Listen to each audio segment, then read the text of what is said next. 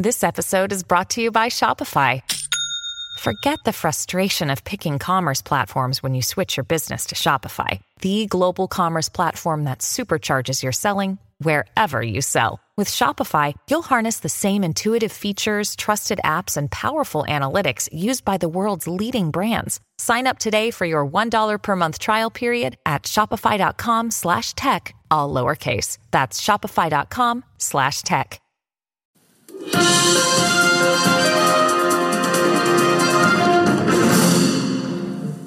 大家好，欢迎大家收听国际新闻 DJ Talk，我是九 L。Hello，大家好，我是 Dennis。是，今天是二零二三年的二月二十二号。那我们今天为大家带来的五则新闻，分别是王毅来访问俄罗斯，跟普京见了面。那然后呢，习近平到底要不要去俄罗斯是一个问题。还有呢，就是我们在讲台美的这个外交高层呢、在呃华盛顿会谈呢，那谈了哪些事情？另外的话，中国宣布禁用的呃 ChatGPT 为什么？那还有呢，就是中国内蒙古的这个。矿坑啊，发生的事故已经有五十个五十多人呢，现在是行踪不明哦。好，那我们第一则新闻要进入的，我们要跟大家聊中国外交外交高层呢，也就是王毅呢，他在二十二号的时候在俄罗斯访问期间，他跟普丁呃总统见面哦。那然后俄罗斯国家电视台报道了这个消息，普丁表示呢，他非常期待习近平呃能够来到俄罗斯访问哦，并且表示呢，对这个事情呢是有非常大的一个希望跟期待的哦。那根据俄罗斯总统府来表示呢。普丁在这一次的会谈当中呢，他理解到中国目前所存在的一些政治问题，但是呢，期望呢，习近平在全国人民代表大会之后呢，能够访问俄罗斯。普丁他表示，俄中之间的关系呢，目前还是按照过去的一个计划正在发展。两国不仅在联合国，还会在这个金砖国家还有上海合作组织等机构呢进行合作。那王毅则表示呢，他希望能够加深呢所谓战略合作的一个方向，扩大全面全方位的这样的实际的一个呃，确保两国的一一个利益啊。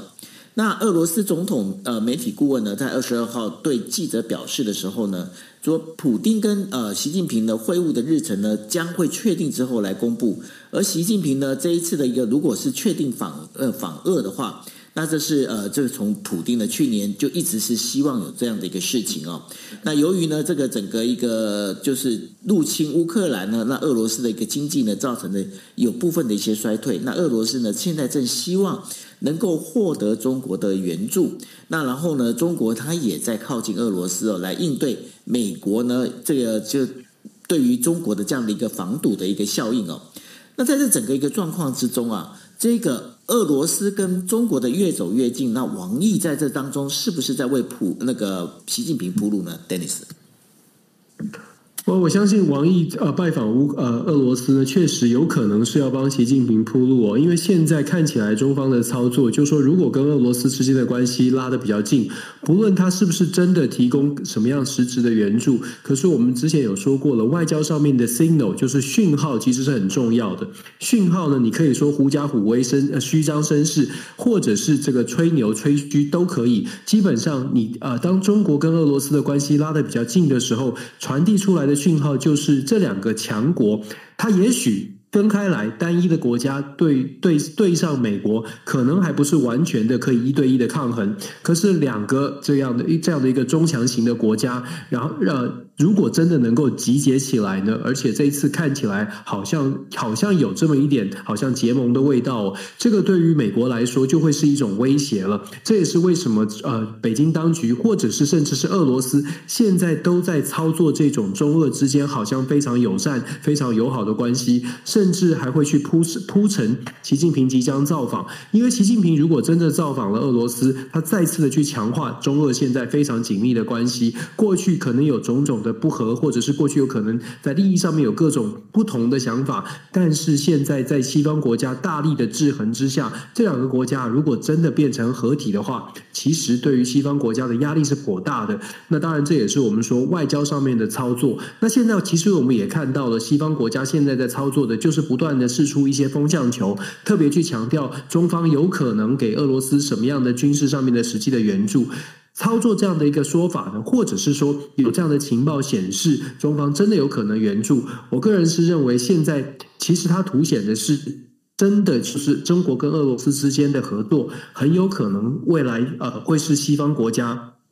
当然，其实讲西方啊，就是指美国啦，会是美国的一个很大的、很头痛的部分，因为毕竟。中俄之间的关系，有的时候台面上你还真的看不到他们私底下有什么样的暗盘之间的互动。这一点呢，我想美方可能会绞尽脑汁的去思考，怎么样可以把这两个国家可以稍微的拉开一点。因为其实它不只对美国造成威胁，它走得近呢，其实会让周边的国家也会开始有点担心哦。那当然，我们昨天也特别讲到，为什么拜登总统要去访问呃访问这个基辅？因为他需要传递讯号，传递信心。可是传递信心通常代表表的是，也真的有一些国家开始出现信心上面的动摇。那我们说现在的这个外交的角力哦，还有很多观察的地方。这一盘棋，其实大家都在思考怎么样下得更聪明。我觉得我们在旁边也要非常冷静的观察。是哦，那但是呢，我们就必须如果这样延续下来，就要去了解哦。习近平他访问俄罗斯的可能性到底有多高哦？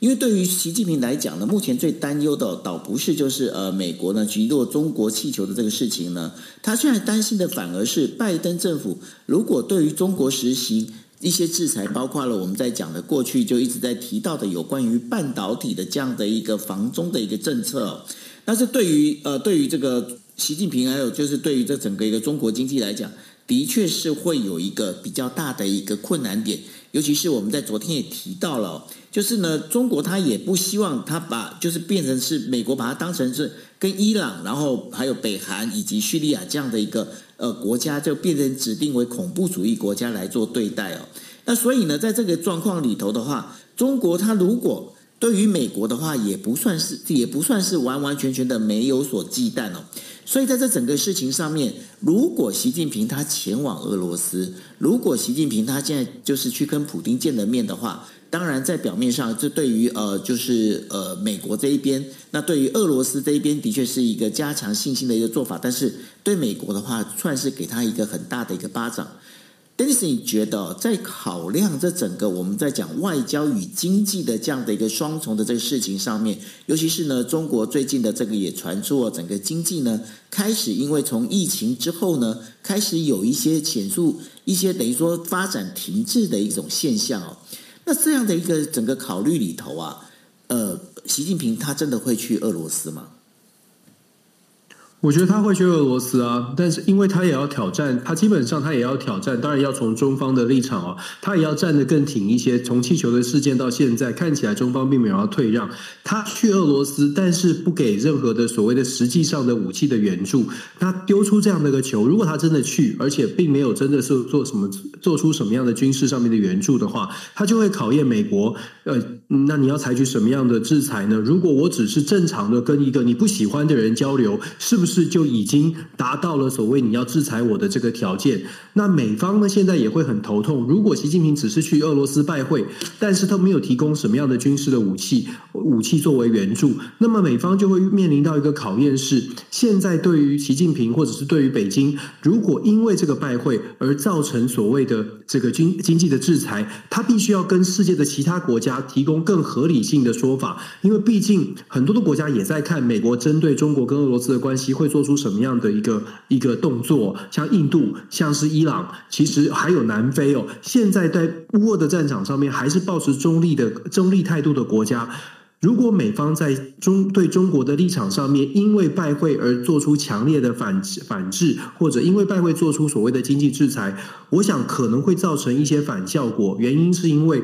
只是拜会的话，他有没有有没有罪不可赦？那其实中呃中方也在挑战这个挑战美国的反应，这是我觉得这是拜登政府一个蛮蛮头痛的问题，因为你明明知道中俄感觉起来威呃拉得比较近，会有一些威胁，但是在他没有真正的变成一种军事的援助的时候，你就没有那个合法性能够出手。所以其实我们在讲哦，中美之间是斗而不斗而不破，是表面上看起来是斗而不破，但是美方呢？某种程度也在等待一个契机，就说。我们应该这样形容，就是说斗而想破，就是想想这个契机是什么？气球是一个契机，可以跟中可以去强调说中国的这个呃威胁，但是偏偏拜登总统又收手了，这一点也是共和党一直在强调的。如果中美之间要斗，而且中美之间是一个对立的，为什么你要特别的收手，还是想要坐回谈判桌上来谈判？那既然要坐回谈判桌上来谈判，那美国就要有足够的筹码。可是，像是共和党就会认为，拜登自己把一个好机会，这个压制、钳制中国的机会浪费掉。那么下一个下一个机会，当然就像我们说的，如果真的要斗而想破，那么这个想就是要等到中方出现一些破绽，或者出现一些他在行为上面大家世界可以认同给予制裁的。就如同我所说，如果习近平只是去访问普丁，这样算不算是值得制裁的？或者是是不是是不是全世界就会觉得，哎，这值得制裁？因为你跟普丁是朋友，或者你跟你拜会拜拜会了俄罗斯？我觉得这个程度上，就说呃，美国可能要去拿捏的。这当然也是为什么我们说，在国际政治上面还有很多值得观察的部分。因为以目前的状况，像是德国啦、欧洲这些国家，如果看到了习近平去拜会俄罗斯，他们也要去。反思，我明明知道中国俄罗斯好像关系比较近一些，可是如果我因为习近平拜会俄罗斯而真的是做出制裁的话，未来会不会有这个机会？法国、英国、德国也去拜访了一些国家，是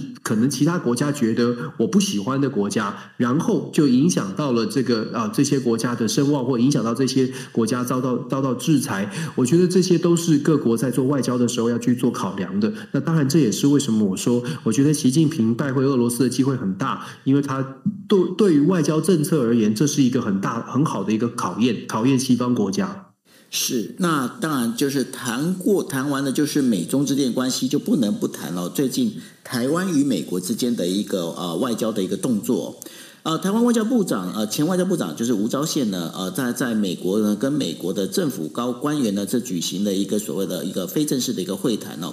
那根据呢，就是台湾的部分的媒体的报道哦，那他们在当中的话讨论了很多的有关于美台安全的这相关的一个问题，而这次会谈的一个地点呢是在美国驻台呃，就是 AIT 在美国佛呃佛罗里达州呃弗吉尼亚州的这个总部这边来举行哦。那当然，这出席的还包括了就是呃美国的国务副呃国务院的那个国务副长官哦。然后也都会有出席。那当然，台湾这边国家安全委员会的国安会的顾立雄秘书长也有参加哦。虽然呢、虽然这个美台高官之间的非正式会谈，它都是定期举行，而且呢，在上一次呢是二零二二年六月的时候，呃，顾立雄呃顾立雄在访问美国的时候有做过。但是这一次比较特别的是，感觉上这一次的他们就是呃台美高官的这个会谈呐、啊，非正式会谈，好像反而相对的高调。为什么会做这样的动作呢，Dennis？呃，实话吗？对，实话啊。实话，我们我们我们 DJ Talk 不就在讲实话吗？实话就是作秀啊！其实秀，这是对美国来说是一场秀，对中国来说，对北京呃，对台湾来说也是一场秀。美国的秀法呢是秀出现在台美关系很好，那当然台湾的秀法呢就是秀出现在台一样是秀出台美关系很好，但是凹呃这个 TA 不一样。美国的 TA 是秀给北京看的，那台湾的 T 台台湾的执政党的 TA 当然是秀给台湾的民众，强调的是现在的台美关系在目前的执政党的路线上面是没有问题的。那当然我们要我们当然在在台湾。完全有不同的看法啦。可是，就像九欧你刚刚讲到的，其实我们现在的台美关系，或或者是长期以来的台美关系，没有太大的变化。也就是说，我们所谓的国安高层的会议。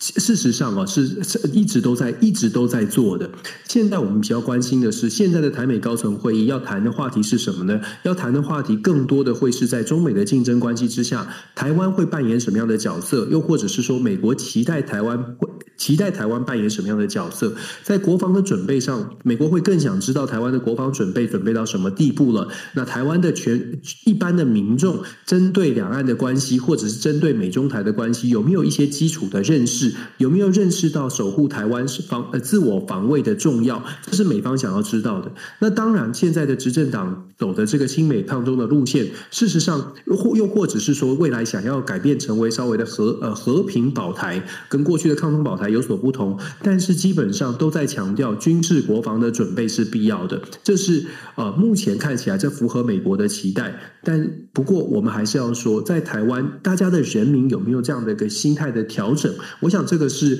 呃，作为就是在台湾呢，可能也大家要去思考的问题。不管你是蓝绿哦，事实上。防卫台湾是必要的，这一点呢是我想应该要想办法形成共识。只是说防卫台湾之后，除了军事准备之外，你有没有外交的准备？你有没有经济的准备？它是一个综合性的、全面性的安全准备。台湾可以很强调，这目前看起来台湾可以好像很强调军事国防，可是其实如果要全面的。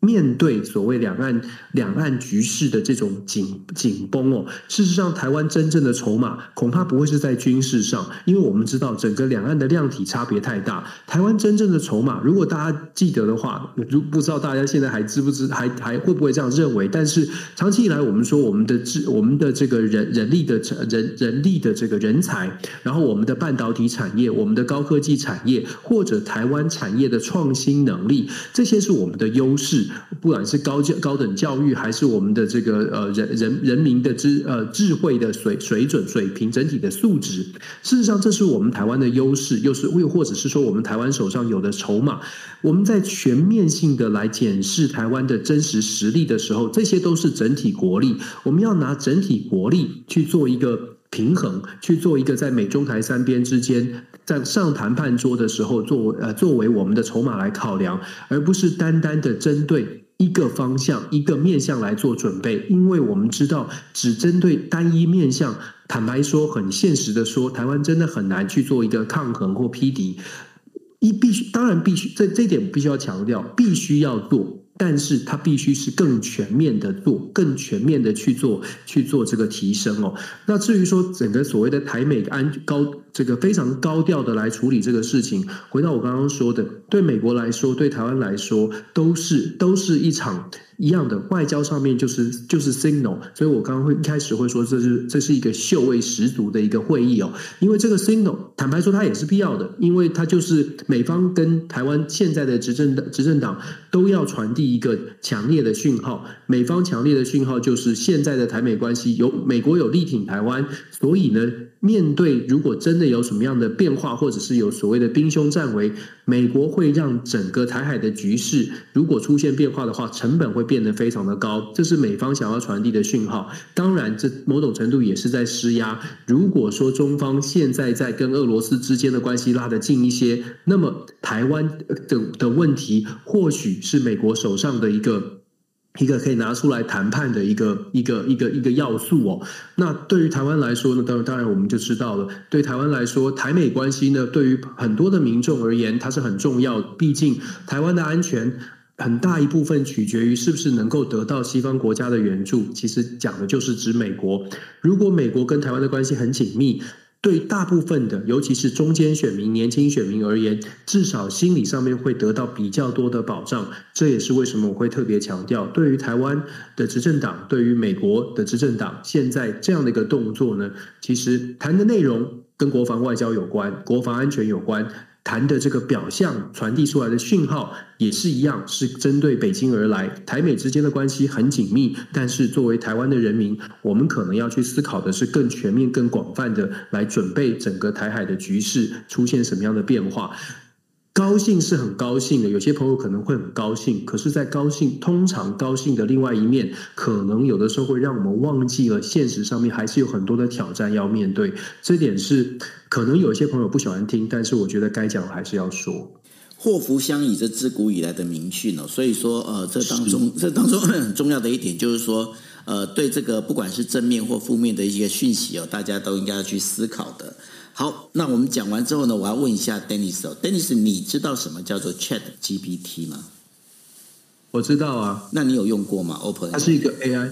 有，因为我们学生已经在用了，所以我们必须要去思考怎么办。那你对，因为学生他很他很好用，我必须说他很好用，真的很好用。那然后现在学生有用这个来交报告吗？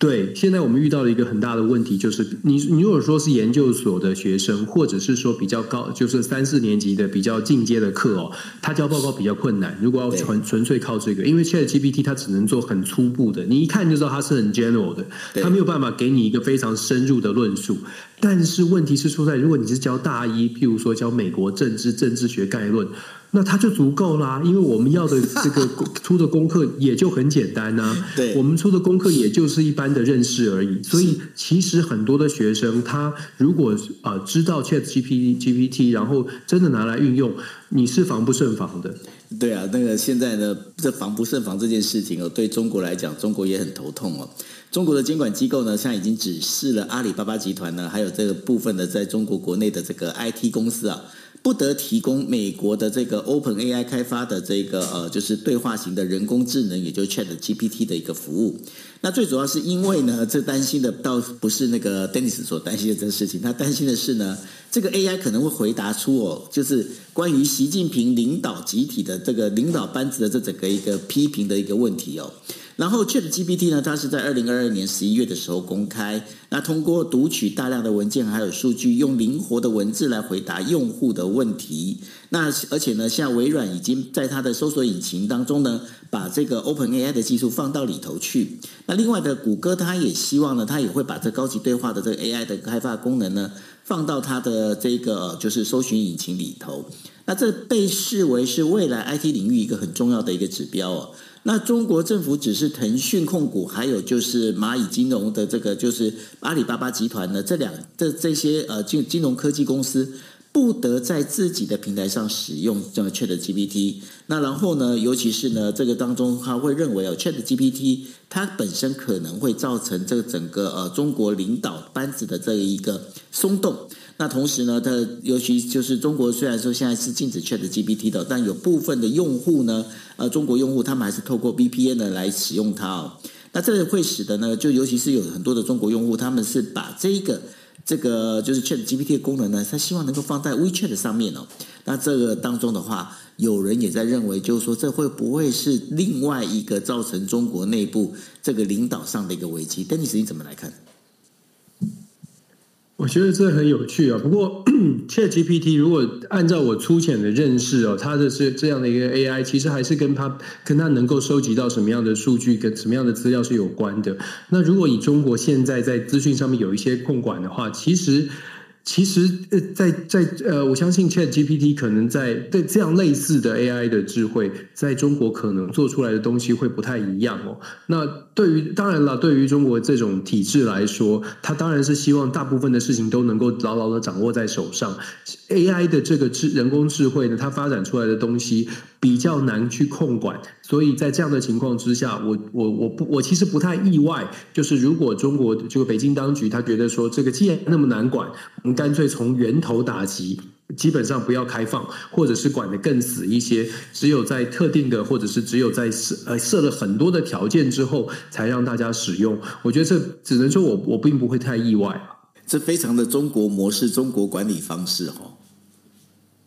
是啊，因为他们强调的是效能，强调的是这个最终的结果，他们是以结果论嘛，结果就是政府社会要能够稳定，政府能够抓得住。那政府如果有任何抓不住的事情，譬如说群众集结啦，任何的抗争行动啦，你会看到会他的反应其实是快的，因为他。它的合法性是取决于大家满意，那不管这个满意是表面上的还是实际上的，但是就是要呈现一个大家满意。所以像是 ChatGPT 这种，就像我说的，任何没有办法抓紧的事情，没有办法会有一些变化的事情，在现在的这个习近平主政之下。没有办法，呃，就是说他的主政呢，呃，因为他的领导班子就更加的封闭，就是自己的同一个派系哦，跟过去有很大的不同。这过去还有不同的派系相互的制衡，遇到不同的意见，还有哎，有一有哪个派系可能要负多一点的责任。现在是全全权负责啊。我们如果把中国的体制想成像是民主的政体，基本上现在就是一个一党独大的一个呃中国的体制。那一党独大，就是说一党独大在民主政体里面也是遇到一样的问题，就是全权要负责。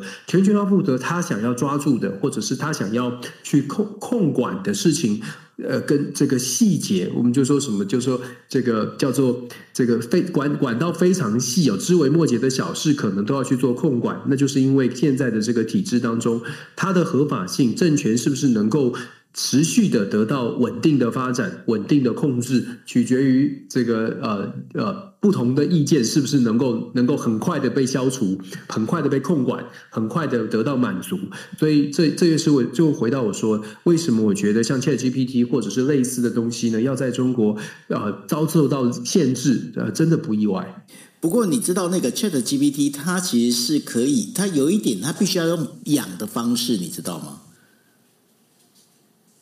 你是说要培养后台，就是培养资讯嘛？培养资讯，那然后呢？像我现在，我我总共养了五五台五个五个那个就是 Chat GPT 的一个应该是 AI 助理这样子。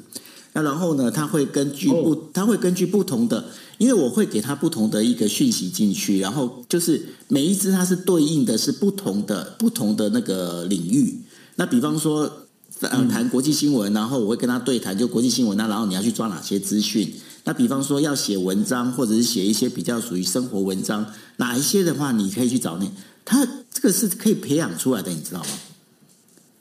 对，我相信是。其实就像就其实现在这个这个这样的一个概念呢，事实上在譬如说在美国，我们这个什么 Amazon 这个 Alexa 或者是什么，其实它都会慢慢的去堆叠从从你的生活的资讯，它都会慢慢堆叠，这是很厉害的地方。但是其实我我隐隐约约觉得也是挺可怕的，就是了。对，那你你这个很可怕，我觉得习近平觉得可怕的地方，为什么？我举个例子哦，他即便是他封锁了，就是呃那个呃，就是我们在讲。呃，美国 Open AI 的这个 Chat GPT 对不对？假设哦，我们在假设说，他今天如果说开放其他的那个属于中国国内的 Chat GPT 的话，那其实要养它也很简单。你今天你只要跟 Chat GPT GPT 就是中国版的 Chat GPT 讲，你找资讯，请先 VPN，VPN 之后到海外的这些那个 network 去找，其实还是能能够找得到，因为那个网络它本身是没有办法完全封存的，它没办法完全把你封锁起来。其实就像。你有没有发现，其实这就很像，很有趣，很像在围堵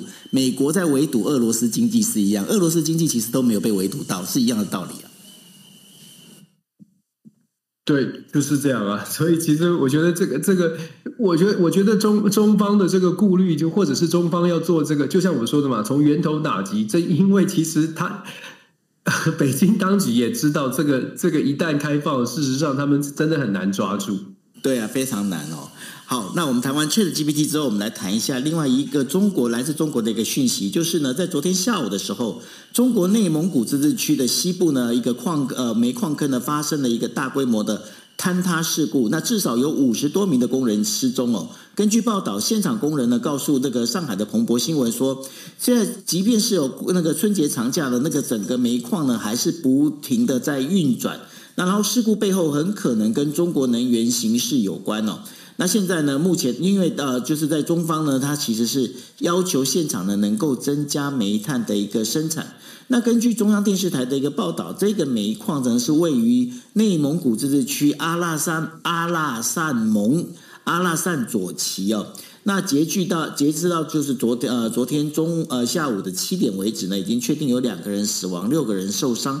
五十三个人失踪。那整个坍塌的范围可能长达四百米左右。那中国国家主席习近平他也下令要全力的抢救。在中国呢，从二零一二年开始呢，因为那个 PM 二点五这些空气污染造成的重大的一个社会问题，那所以呢，这煤呃，所以呢，他们开始就是做煤炭减产。但是呢，由于呢，现在我们在讲的，就是第一个，他先遇到了跟进口大国澳大利亚的一个政治冲突之后呢，限制了一个进口的一个量。到了二零二一年的秋天呢，那个沿海发生了严重的电力短缺，造成了各地的停电。那所以呢，内蒙古自治区的这些主要生产的这个呃煤矿煤矿的产地呢，就不要被要求必须要增加煤炭的生产。那另外呢，再加上就去年的时候，俄罗斯入侵乌克兰，也导致能源价格上涨上涨哦。那这使得这个整个国产的煤炭的一个需求呢，更加的一个被需求增加哦。那这也是为什么？为什么内蒙古会等于说加工加点的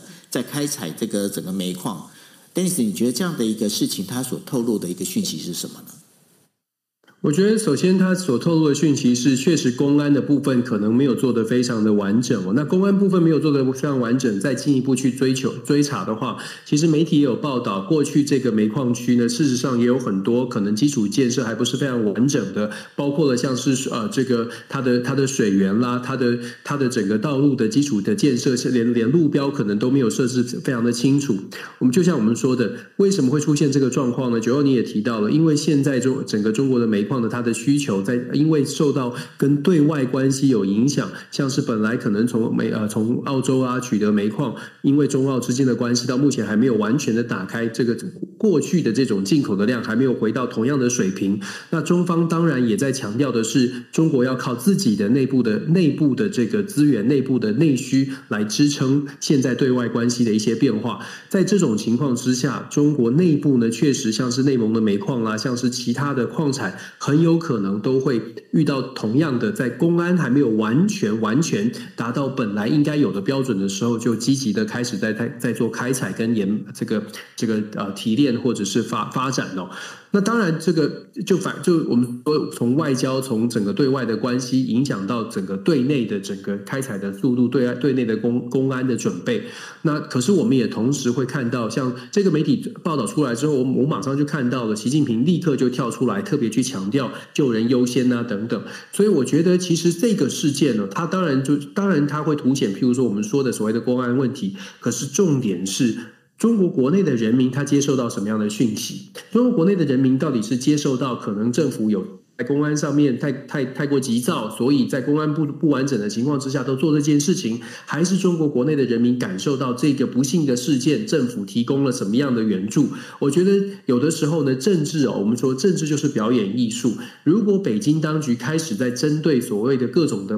各种不同的事件出现不同的叙事，而这种叙事都是在强调政府的效能。事实上呢，当然有这个呃，就说。资讯取得管道比较畅通的一些呃高知识分子，沿海的沿海城市，他或许会觉得啊，你看又是作秀，这是一个表演。但是别忘了，中国有十四亿人口，十四亿人人口里面有六亿尚未脱贫。那这是代表什么意思？这代表其实这六亿人口，如果他真的想要得到讯息，恐怕不会是我们知道的，可能透过互联网，他可能得到的讯息就是来自于政府的官方媒体。那不止这六亿，还有一些比较中下的，譬如说农民工或者是乡村地区的人，整个的比例，我们有很笼统的这样的比例。我刚刚说了，六亿还没脱贫，再加上整个乡村地区的人口，都市人口就算他高知的资讯，可是它的比例来说，是不是达到了这这个？压倒性的过半，又或者是是不是达到一定的比例？我们从之前包括白纸运动也好，甚至是白发运动也罢，这是中国近期发生的事情。可是这些事情为什么没有办法扩散，没有办法成为一个全全中国都提都有同感的效的的的事件呢？关键就是资讯的传播跟资讯的取得，其实在跟我们外界，尤其是跟我们在台湾或者在民主的社会。可能没有办法想象的，因为我们觉得资讯传播很快啊，你传一个 Line，传一个传一个什么样 WhatsApp 就传出去。可是，在中国或许不是如此哦，因为也许不是政府可以控管到完全的资讯的流通。可是，可是因为财富的不同，因为贫贫富差距，因为内陆跟沿海地区的差距，有一些人他连一般我们想象得到的这种资这个资讯的管道他都没有。在这种状况之下，我们要特别提醒大家的是，看到这样的消息呢，我们觉得想当然尔，可能会有一些后续效应的部分。我们面对中国内部的情况，可能要做一个重新的思考。所以，当我们在说啊，习近平，或者是当我们在说北京当局这个会遇到很大的挑战的时候，我常常会说，反思一下，这个挑战是我们觉得，如果资讯流通，它会有挑战，但是事实上。中方在中国国内是不是资讯有这么流通到所谓的这个呃乡村地区？我觉得想到这一点，就会觉得好像不是这么回事。这也是我们在解读中国的时候可能要多思考的部分。这也是我们刚刚前一题为什么会谈到 ChatGPT 最主要的原因，对吗？是啊，真的啊，因为我因为我们常常会用我们所在的地方去想象啊，应该是这样，但其实真不是。对啊，所以呢，啊，这是我们为大家带来的五则新闻。那我们同样的哈，就是也会希望大家呢能够多听听各种不同角度的国际新闻哦。那然后从国际新闻里面去做判断，才能够把你的眼睛就是变成是耳聪目明啊，这才是一个很重要的一个观念，对吗？没错，我们就多听多看嘛，不同的意见，也许有的时候你觉得，哎，好像不是很喜欢，或好像跟你的想法不太一样，没有关系，我们多听多看，想想一想，有没有一点点可能，有没有一点点道理？那如果有的话，或许可以跟你本来的立场或本来的想法做一些交流，然后可能可以看得更清楚一些。好哦，那所以呢，呃，这就是我们今天为大家带来的国际新闻 DJ Talk。那也希望呢，大家呢能够呃持续锁定哦，锁定我们的国际新闻 DJ Talk。那然后把我们的这个呃就是 Podcast 的内容呢，你如果觉得 OK 的话，也希望能够分享给大家哦。OK，好，那我们明天见喽，谢谢大家，拜拜。感谢，拜拜。